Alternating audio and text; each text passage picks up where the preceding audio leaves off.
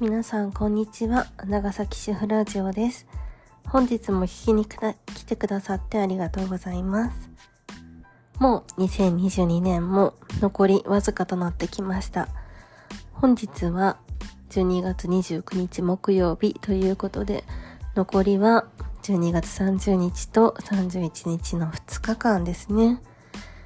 2022年は本当にあっという間だったなと思います。私自身は、そうですね、長崎に10年ぶりに戻ってきてから、ちょうど1年になりました。なので、この2022年は、10年ぶりに戻ってきた最初の1年目ということです。えー、まあ、なんだかんだと、年明けから夏ぐらいまではバタバタとしていて、結構やることも多かったり、まあ、あの、いろんな方と打ち合わせをすることが多かったので、かなりバタバタして気づいたらもう夏だったなって感じなんですけど、夏から冬にかけては割とゆっくりとした時間を過ごせたかなと思います。まあそれでもやっぱ1年間通してみると早かったなっていう感じはするんですけど、まあ改めてね、長崎に帰ってきて、で、車も、あの、あったので、長崎市内だけじゃなくて、諫早とか、大村とか、佐世保、平野も行きましたし、島原の方にも行きました。本当いろんなところに行けてよかったなと思ってます。特に島原鉄道っていうのは、実は初めて乗ったんですけど、なんていうかな、だいたい1時間ぐらい乗るんですが、こう海沿いを走る電車で、かなり気持ちいいですね、やっぱり。こんなに島原のことが好きになるなんて自分でも全然思ってなかったんですけど今年島原に何回行ったかな？45回ぐらい行ったんじゃないですかね。もちろんあの島原って一つで言っても有明海に行ったりとか大岬って言って海に一番近い駅に行ってみたりとかあとは海鮮丼を食べに行ったりとか。で雲仙にも行ったりしましたね。島原半島の雲仙の温泉に入りに行ったりとか。うん結構いろいろ行ったなと思います。島原って一言で言っても結構広いのでですね。だから来年はもっと島原のことを知りたいなと思っていて特に鉄道の踏切のところで、踏切なんだけど、あの、カンカンカンって言って降りるやつがないんですよ。降りる踏み踏切がなくって、なんて言うんですかね。まあ、止まれみよって言って、いう看板が立ってて、踏切が降りてこなくって、もうそのまま渡れるような、自分で確認して渡りましょうみたいなところがあるんですけど、それも最近2箇所見つけたんですね。どこにあるのかっていうのも。だからそこで写真撮影とかしたいなと思ってて来年はそういうところをちょっと行きたいなっていうすごいマニアックな楽しみ方をしようかなと思ってます。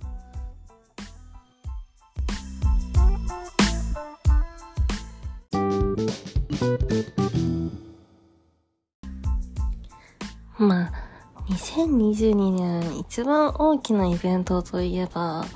友達の結婚式がいくつかあったことですかね。友達の結婚式のために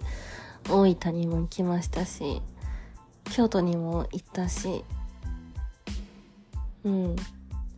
そうですね。友達の結婚式で県外いろいろ行けたのすごい良かったなと思います。やっぱり参加してみて思ったんですけど、結婚式っていいよなと思って。私自身は結婚式挙げてなくって、まあ、そうですね。コロナだったし、あんまり人を呼ぶのもなんかあれかなと思って友達が県外に多いので県外から来る人が多かったらやっぱりちょっと考慮しなきゃいけない部分が多いなと思って先延ばしにしていたらもう今年も終わってしまってこのまま結婚式しないんじゃないかなって思うぐらいですね本当に。したいなって気持ちはあるけどなんかもう今更いいかなみたいな気持ちもあってですね。いつになったらね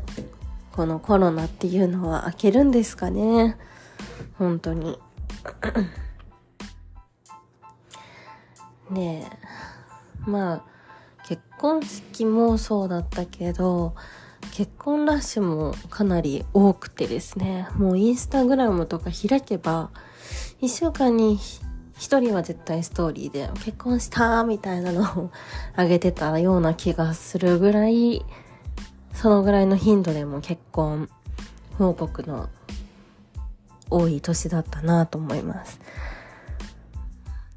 まあ同時に出産とか妊娠報告とかもかなり多かったですね。やっぱり世代的に荒さっていうのは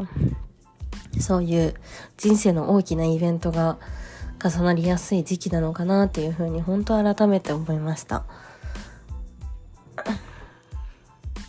女友達って結婚したり子供が生まれたりすると結構疎遠になりやすいなっていうふうに思ってて。何なんですかね。なんで女友達は結構その生活環境によって友人友人と会う機会だったりとか友人の何て言うかな幅というか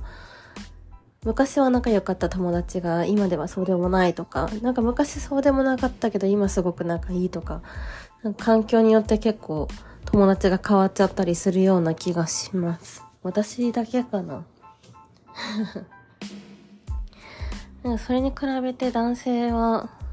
なんかあんまりそんなことがないような気がします。昔からの友達は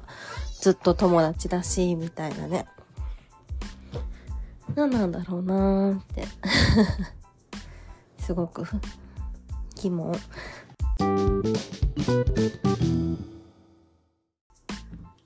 本当に2022年ラジオを始められて本当に良かったなと思ってます。声でね自分の記録を取るっていうのは結構斬新だけど私自身がなんかテンションとかその日の気分というか、結構波がある方なので、声色に出やすいっていうのがもう長年の悩みなんですけど、自分でそれに気づかなくってですね。だから、こうやってラジオを撮ってると、毎週、その話題とか、によって全然声色とかテンションとか違うのが、すごい自分の中では面白いなと思ってます。もうちょっともうちょっとねなんかこう統一感のあるような感じだったらいいんだけどなぁと思ったりしているので来年はテンションな感じとか喋り方とかをもうちょっとねこう勉強できたらいいなと思ったりしてますね。常にね明るい話題が言えたらいいんだけどまあなかなかそういうこともないからねやっぱこう落ち込んでたりとか舞い上がってたりとか 怒ってたりとかね人間いろいろ感情あって逆に人間らしくて面白いなっていうふうにも思ってます。2022年最後のラジオも聞きに来てくださってありがとうございます。そんなわけで今日のラジオは2022年私はこんなことがありましたよみたいな感じのまとめの回っていう感じで簡単にですけどね、あの、撮らせていただきました。また来年もぜひ頑張っていきたいなと思ってるので、引き続き聞いていただけるとすごく嬉しいです。本日も聞きに来てくださってありがとうございます。ご意見ご感想は Twitter のリプもしくはハッシュタグ長崎主婦ラジオからお待ちしております。ぜひまた来年もお会いしましょう。ありがとうございます。またね